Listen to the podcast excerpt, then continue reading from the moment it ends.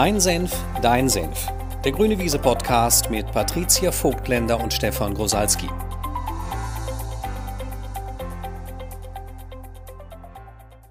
Guten Morgen.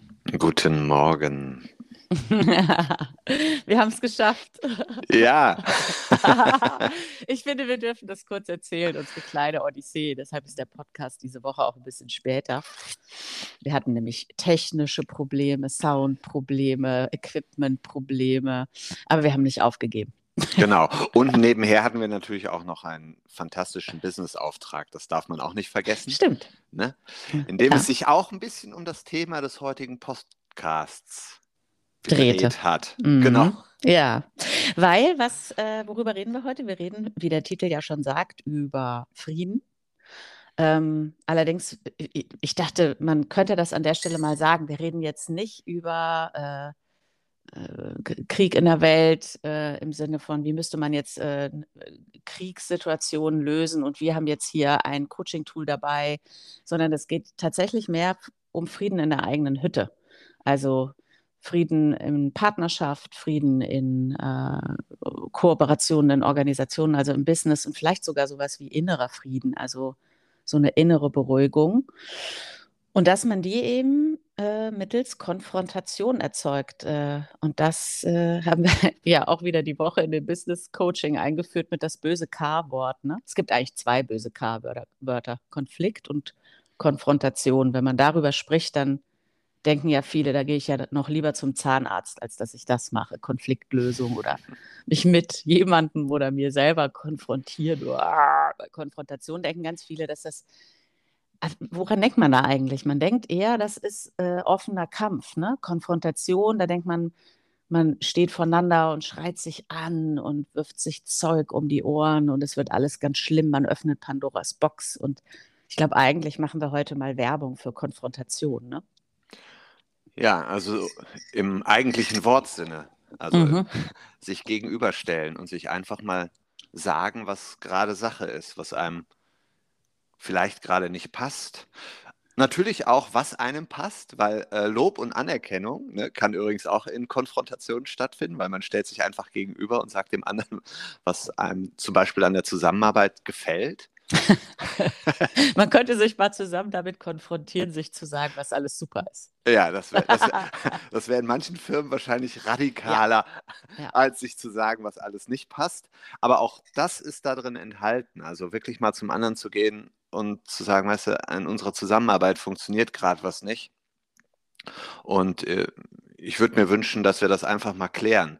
Bis hin zu, und das ist natürlich die Masterclass, aber ähm, wir entdecken mehr und mehr Menschen, die sogar bereit sind, dieses Risiko einzugehen und dann zu erkennen, dass es eigentlich gar keins ist. Also bis zu dem Punkt, wo man dem anderen mal sagt, was man eigentlich gerade über ihn denkt, wenn er sich auf eine bestimmte Art und Weise verhält. Und mhm. meistens mhm. ist das ja gar nicht nett. Ne?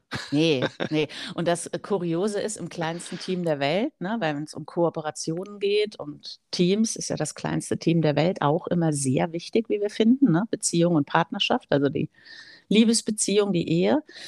Ähm, sogar im kleinsten Team der Welt, wo man sich von ganzem Herzen liebt, und mindestens goldene Hochzeit, wenn ich Diamantene Hochzeit miteinander feiern will, denkt man eben auch blödes Zeug übereinander. Ne? Und ich weiß noch bei Andreas und mir, ähm, also bei meinem Mann und mir, als wir irgendwann anfingen, vor, ach Gott, 15 Jahren, also äh, schon sehr lange her, Beziehungstrainings selber zu besuchen. Ich habe gerade neulich die alten Fotos gesehen. Ich habe das auch neulich mal gepostet und dachte, wow, ist echt lange her.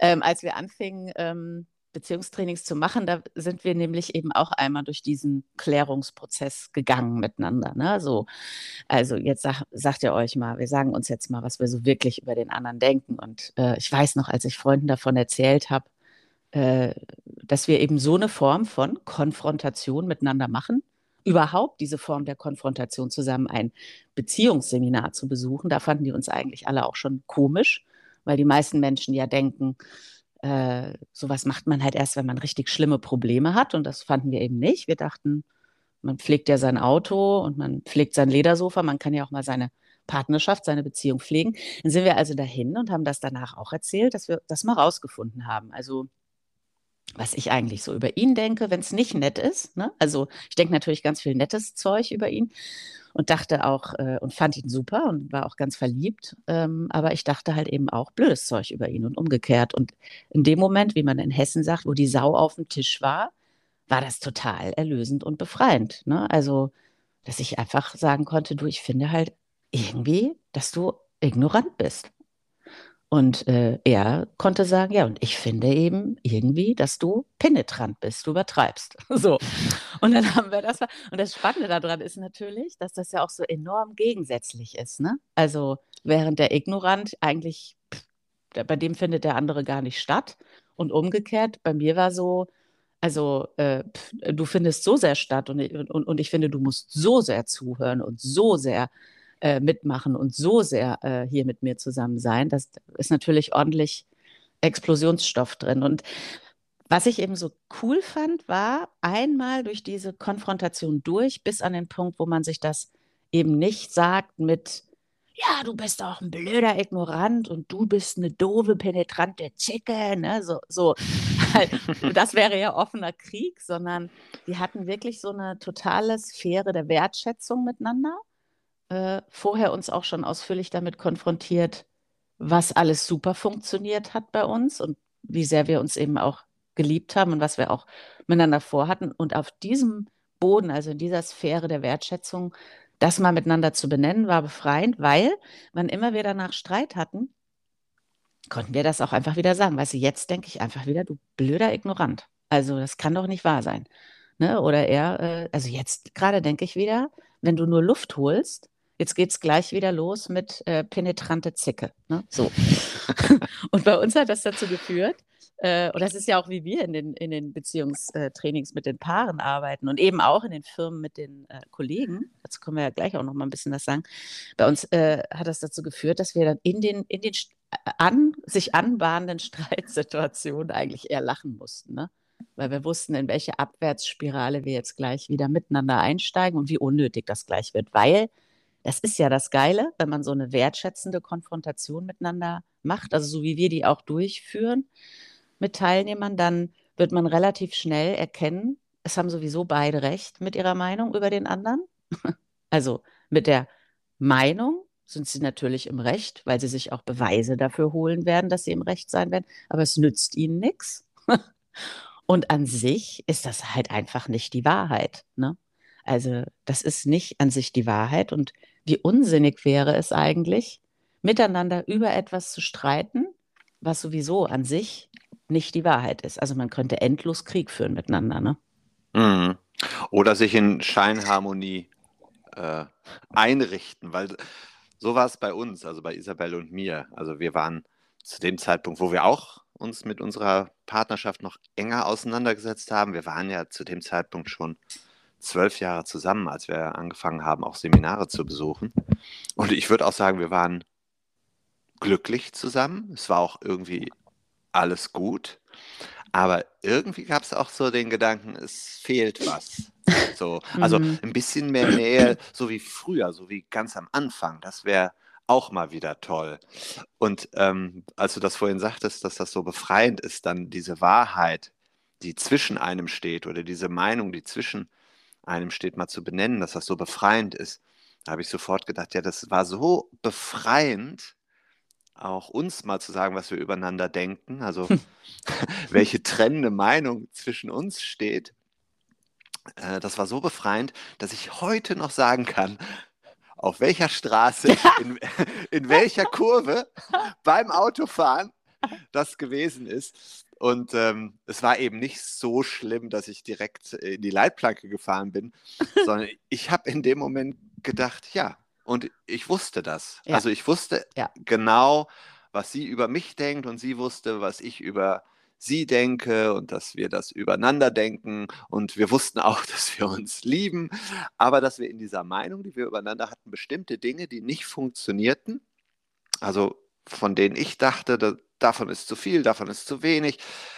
und äh, sie im Umkehrschluss auch, dass wir genau diese Dinge nicht ansprechen konnten. Ja, genau. Weil diese Meinung übereinander ist wie, das hat ja auch wieder ein Teilnehmer jetzt äh, letzte Woche in dem, in dem Business, äh, in dieser Konflikt, in dem Konfliktcoaching wieder gesagt. Es ist wie eine Mauer, die man zwischen sich errichtet oder wie so ein Filter, durch den ja dann die gesamte Begegnung läuft. Das heißt, mhm. wenn dann ein Ignorant was mit dir klären will, denkst du ja auch nur, wie ignorant ist denn diese Aussage? Also alles fällt in diese Meinung von, der ist ignorant. Äh, beziehungsweise, selbst wenn ich mit ähm, extrem viel Absicht für mein Partner hat wirklich die freie Wahl, mit mir etwas zu besprechen. Und ähm, ich lasse ihm wirklich auch Zeit für Entscheidungen. Wenn er über mich denkt, die ist eine penetrante olle Zicke, dann wird nur beide, wenn ich nur Luft hole, stellt er schon auf Durchzug, frei nach dem alten indianischen Sprichwort, Frau spricht, Wind weht. Also es, es prallt im Grunde alles an dieser negativen Meinung übereinander ab. Und die zu benennen, ich habe das wieder gedacht äh, in dem Coaching, als sie, als sie das äh, benannt haben, man konnte richtig sehen, wie einmal so die, die Anspannung endlich so, mhm. wie so eine Wand, die so pff, einmal so runtergefahren ist und dann haben die sich wirklich mal angeguckt. Klingt jetzt so äh, pathetisch, wenn ich das sage, aber in so einem Moment von mal wirklich den anderen wieder erkennen in aller Gänze, also wie er wirklich mit, mit, mit allen positiven Eigenschaften äh, eben auch ist.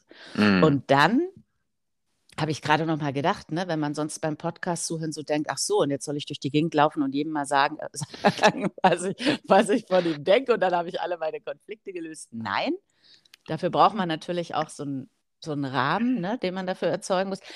Das zu benennen ist die Voraussetzung, dass die Meinung nicht mehr die Begegnung bestimmt. Und dann kann man überhaupt erst anfangen, mal Sachverhalte miteinander zu klären. Ne? Also dann kann man überhaupt mal ähm, auch sowas stattfinden lassen wie eine Versöhnung über vergangene Enttäuschungen, Verletzungen, die eben aufgrund dieser Meinung entstanden sind. Ne? Also der ganze Rückzug, die ganze Distanz, die durch diese Schlussfolgerung, durch diese Meinung, durch die Einschätzung über den anderen entstanden ist, da, darüber auch äh, erstmal sich zu versöhnen ne? und zu sagen, ja, und das war einfach doof, dass du jetzt irgendwie die letzten sechs Monate ähm, mir in, in keinem einzigen Meeting zugehört hast, was in meiner Abteilung gerade herausfordernd ist, weil der andere dachte, ja, das ist eh ein überheblicher Gockel. Also dem muss ich einfach an sich schon mal nicht zuhören. Ne?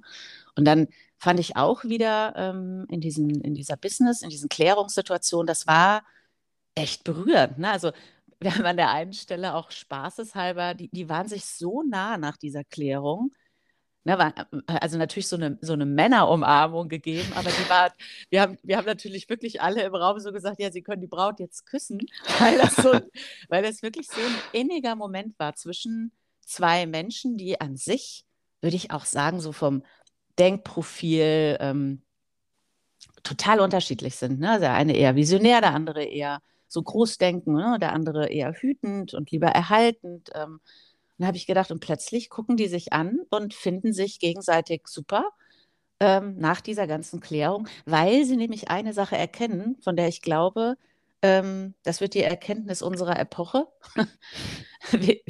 ja, ist wirklich so.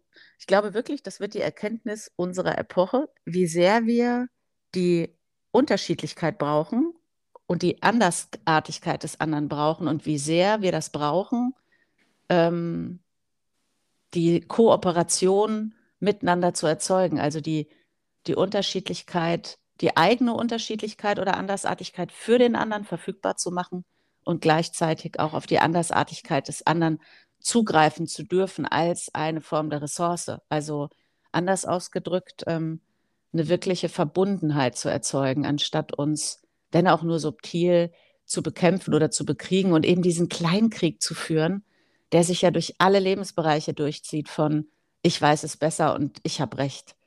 Ähm, mm. Ja.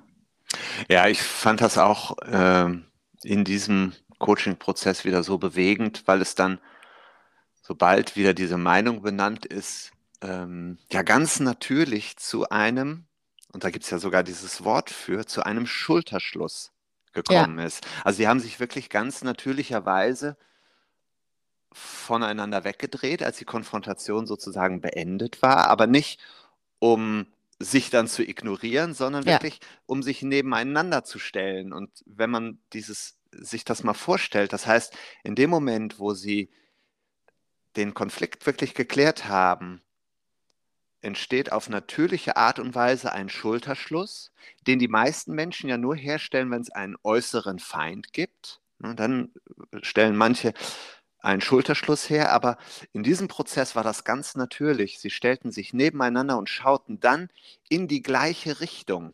Mhm. Und hm. diese Richtung ist vielleicht so etwas wie ein gemeinsames Ergebnis, eine gemeinsame Absicht, gemeinsame Projekte, die sie verwirklichen wollen.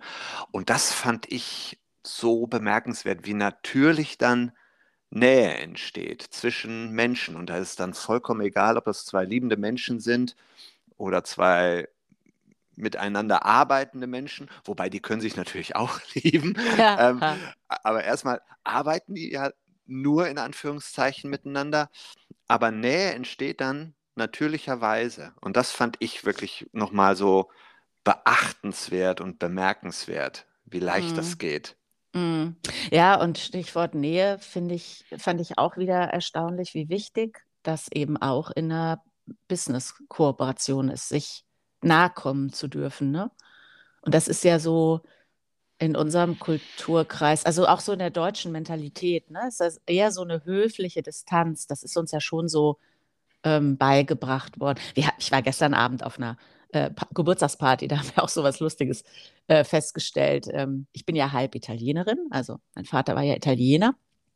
Und es war noch eine andere, eine andere Freundin da, die ist eben auch halb Italienerin. Wir, sprachen so über, über äh, Urlaube, als wir klein waren und diesen Umgang auch mit Kindern so am Strand und das ist wirklich ein, äh, finde ich, ein auffälliger Unterschied, ne? wenn du dort am Strand oder auf dem Spielplatz bist. Äh, also da gibt es, in Italien ist so, ne, es gibt nicht eine Müt Mutter auf dem Spielplatz, sondern alle Mütter sind die Mütter aller Kinder. So.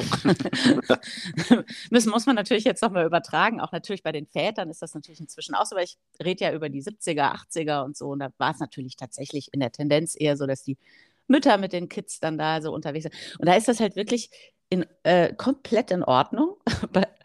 dass wann immer auch neben einem ein fremdes Kind hinfällt, dass man das selbstverständlich anfasst, hochhebt, ne? Also so diese, die, dass diese Nähe so da ist und dann, dann sagten noch mal so alle am Tisch, ne? Ah, nee, also das würden Sie schon sagen, dass in unserer Kultur hier nicht so gewünscht ist. Also man, man fasst nicht einfach irgendein fremdes Kind an, so, ne? Und auch wenn du, wenn du ihm sogar hilfst. Also dass einfach erstmal so eine höfliche, vorsichtige Distanz da ist, ne? Und wie gesagt, jetzt äh, eher als Tendenz. Ne? Also wenn du jetzt zuhörst und denkst, nein, also ich würde jedes andere Kind, wenn es hinfällt, aufheben und so. Ja, kann sein, aber wie, wie uns ist einfach so zusammen aufgefallen, es gibt eine Tendenz und eben diese Freundin und ich, wir kannten ja so beide Kulturen, ne? Und haben dann tatsächlich nochmal gedacht, ja, es ist irgendwie eher ein vorsichtig distanziertes Begegnen, vor allen Dingen, weil man sich eben nicht kennt, hat natürlich auch Vorteile, keine Frage hat aber halt auch diesen Nachteil, gerade so im Business-Umfeld, dass wenn irgendwas halt nicht gut läuft, dass dann so ein Gedanke auftaucht im Verstand, wenn man so denkt, ja, eigentlich müsste ich das mit dem mal klären, ne? das müsste ich eigentlich mal ansprechen. Also weiß man ja irgendwie, dass dann dieser Gedanke auftaucht von, naja, aber ich will dem anderen auch nicht zu nahe treten. Ne? Also will jetzt auch nicht zu nah ran, ich will dem nicht zu nahe treten. Ähm, das, ist eine, das ist möglicherweise, oder wenn wir jetzt so unsere Trainings beobachten, das ist schon eine Tendenz, die uns innewohnt. Das ist aber, ähm, das, das hat, wie gesagt, einen, einen Vorteil, ne? weil es natürlich auch sowas erzeugt wie einen respektvollen Umgang miteinander, also äh, nicht zu sehr in den Tanzbereich des anderen eindringen, aber es hat eben auch den Nachteil, dass man äh, es auch als Ausrede benutzen kann, wenn man weiß, man müsste jetzt einfach mal näher an den anderen ran ähm, für eine Klärung, also für eine, für eine wirkliche, wirkliche nachhaltige Klärung ähm, der Themen, die oder der Meinungen oder der, wie soll ich sagen, Vorurteile, Vorwürfe, die man zwischen sich gestellt hat. Mhm.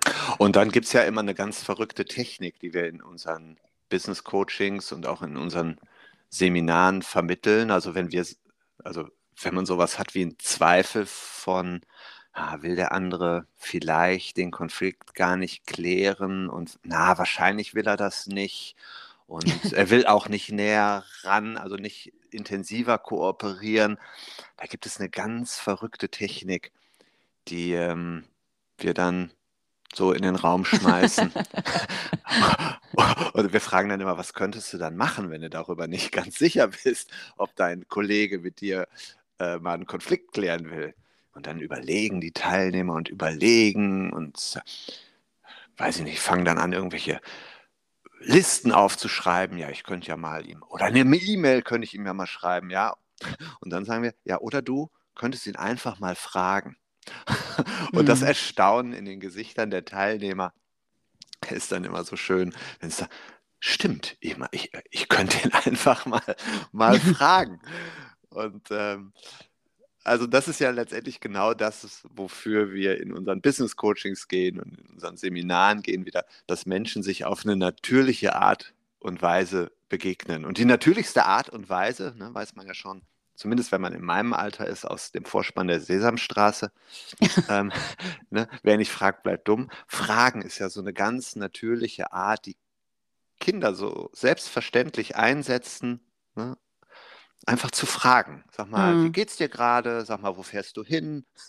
Sag mal, bist du verheiratet? So ja. ganz natürlich. Ja, sag mal, wie, wie würdest du sagen, und in der Partnerschaft äh, stellen wir auch immer wieder fest, dass die Frage nicht gestellt wird. Auch so die Frage mal zwischen, also wie, wie, deine Mutter hat das, glaube ich, immer gesagt, ne? Zwischen Suppe und Kartoffeln. Also nicht ja. zwischen Suppe und Kartoffeln zu fragen, ja. äh, sag mal, wie ist das hier eigentlich zwischen uns, sondern statt dem Dinner-Date, wo dann beide ins Handy gucken, zu sagen, äh, ich will mal, dass wir mal einen Abend, wir mal einen Abend verbringen oder mal einen ganzen Samstag oder Sonntag, um mal äh, zu klären, wie ist das eigentlich, wie ist das eigentlich gerade wirklich zwischen uns? Ne? Also was, was läuft super? Kann man ja eben, wie gesagt, auch mal sich mit konfrontieren. Es läuft alles super. Und sich auch zu fragen, was läuft eigentlich alles nicht so äh, knorke. Also was so im, im Alltagstrott einfach so zur Seite geschoben wird. Ne? Oder äh, äh, wir, wir, nennen das ja immer Scheinharmonie. Also wenn du die Paare nämlich fragst, wieso besprecht ihr das nicht mal in Ruhe? Also wieso fragt ihr euch nicht mal gegenseitig, wie ist das für dich eigentlich mit der geistigen Nähe zwischen uns? Wie ist das mit der emotionalen Nähe zwischen uns? Wie ist das mit der körperlichen Nähe zwischen uns? Kriegst du eigentlich gerade von mir wirklich, was du willst? Ähm, oder gibt es etwas, was dir fehlt? Und wie ist eigentlich wirklich, wie ist eigentlich wirklich, wirklich, ganz ehrlich mal unsere Beziehung, unsere Partnerschaft? Ne? Und da äh, haben ja, kommt ja noch ein weiterer, weiteres Bedenken äh, dazu, nämlich nicht nur, oh, ich könnte dem anderen zu nahe treten, weil man ist sich ja auf eine gewisse Weise schon nah, wenn man in Partnerschaft ist, sondern da kommt ja eine andere Begründung, die heißt, äh, ja, aber ich will ja die, die Harmonie, die wir haben, die will ich nicht zerstören die will ich nicht äh, äh, on stake bringen, ne? die will ich nicht, äh, wie nennt man das auf Deutsch, die, die will ich nicht äh, riskieren. Ne? Also, mhm. Weil das, das, was wir dann schon haben und möglicherweise dann auch schon seit 10, 15, 20 Jahren haben, ähm, das ist ja schon auch gut so, auch wenn nicht alles super ist. Und was dann passiert, ist so eine Tendenz zum Schönreden. Ne? Also, ähm, passt ja auch alles und bei den Nachbarn ist auch nicht besser. Und guck mal, alle im Freundeskreis haben irgendwie ja eher so einen Alltagstrott.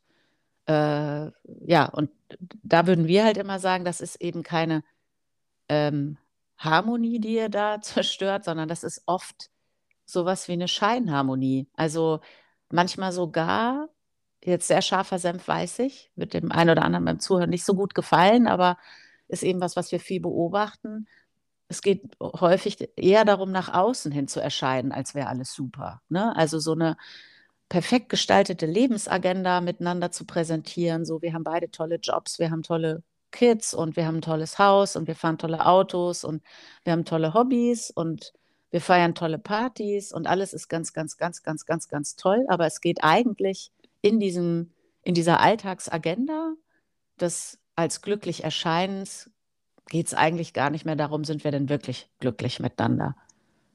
Mhm.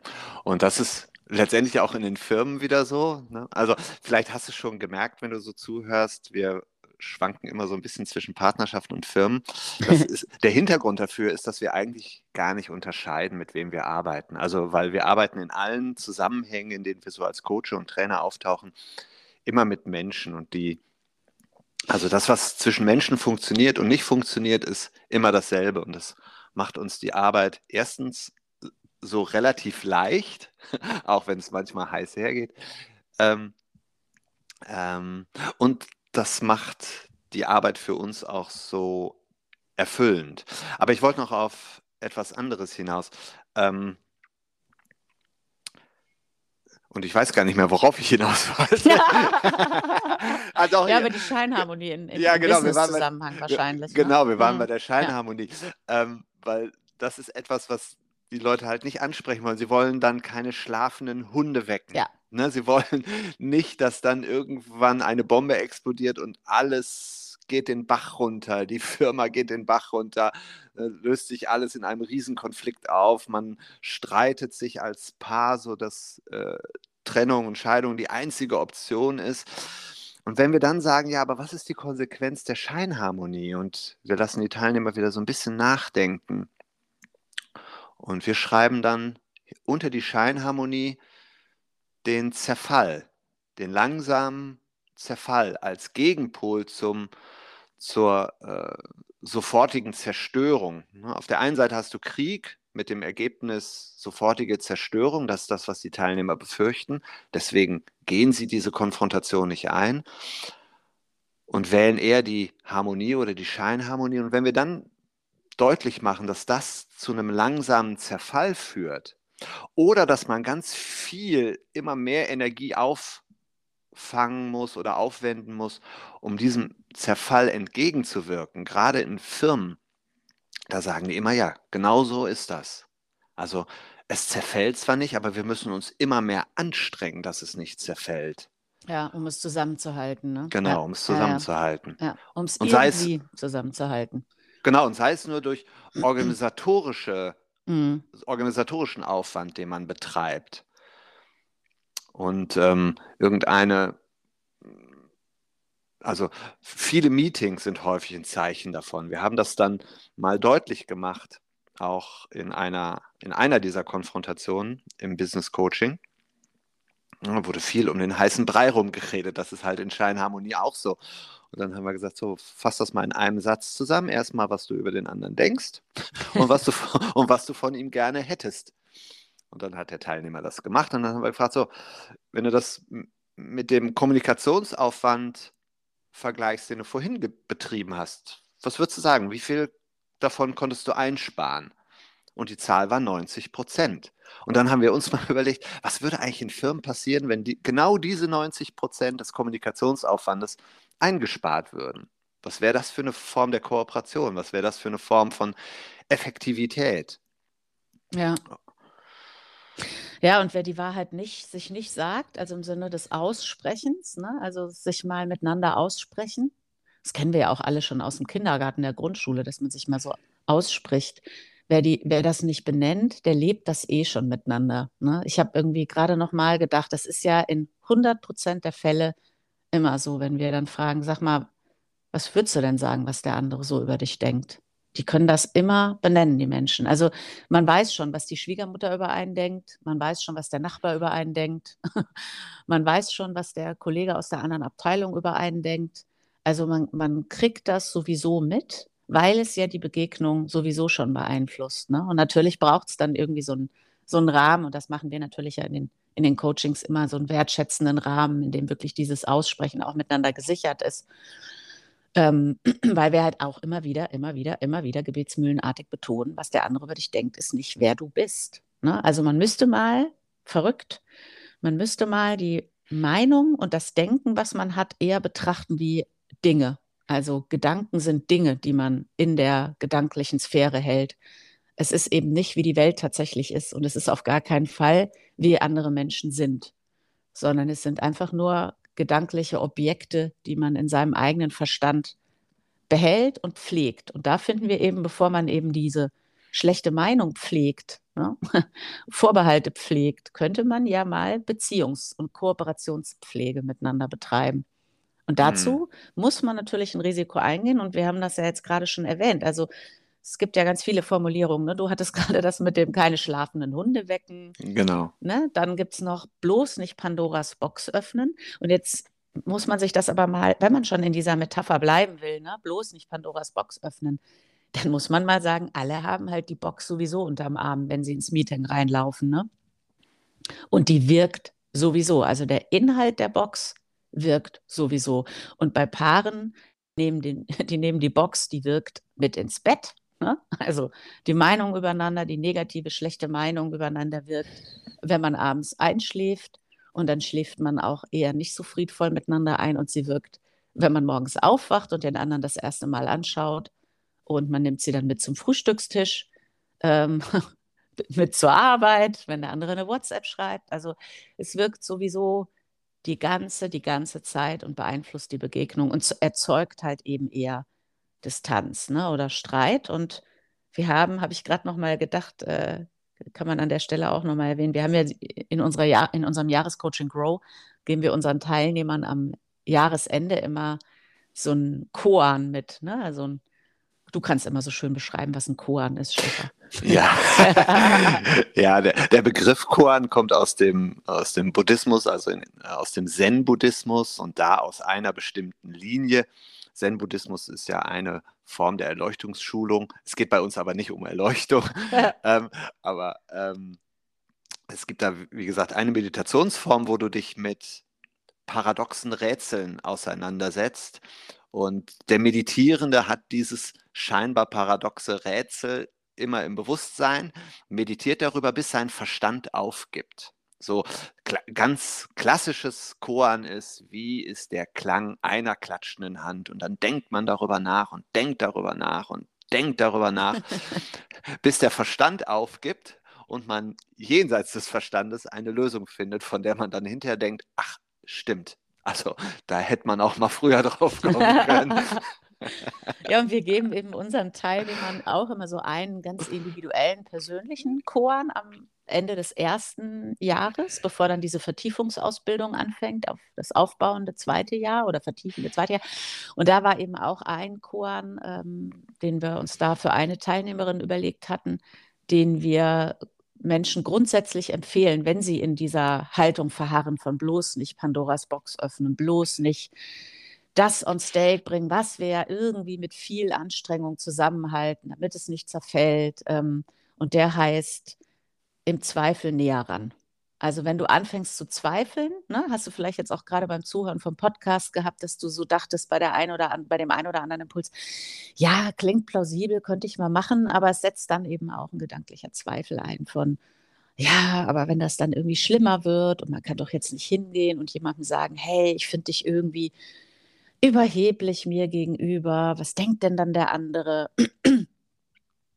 Dann würden wir sagen, gerade weil du zweifelst, ähm, geh näher ran auf den anderen zu und sei es erstmal nur mit der Frage, sag mal, wie findest du das eigentlich gerade in unserer Zusammenarbeit? Oder wie würdest du sagen, ist eigentlich gerade wirklich unsere Beziehung? Und wollen wir nicht mal darüber reden, ähm, was daran nicht funktioniert und was wir so zwischen uns stellen? Und ähm, ach, vielleicht auch mal so benennen, was wird Blödes übereinander denken, damit es eben nicht mehr zwischen uns steht und wie wir eigentlich miteinander sein wollen. Also im Zweifel näher ran funktioniert vor allen Dingen dann als neuer Aufbruch für dich, wenn du dir eben bewusst machst, dass in dem Moment, wo ihr beieinander steht und gewählt habt, das mal miteinander zu machen, da nichts Schlimmes passiert.